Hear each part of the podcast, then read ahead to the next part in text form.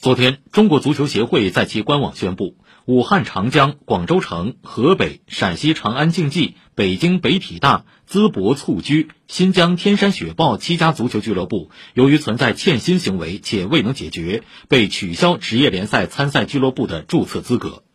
不久前，中国足协分两批对外公布完成债务清欠的俱乐部名单，接受社会监督。根据公示结果和后期调查，中国足协确认七家俱乐部存在欠薪行为且未能解决。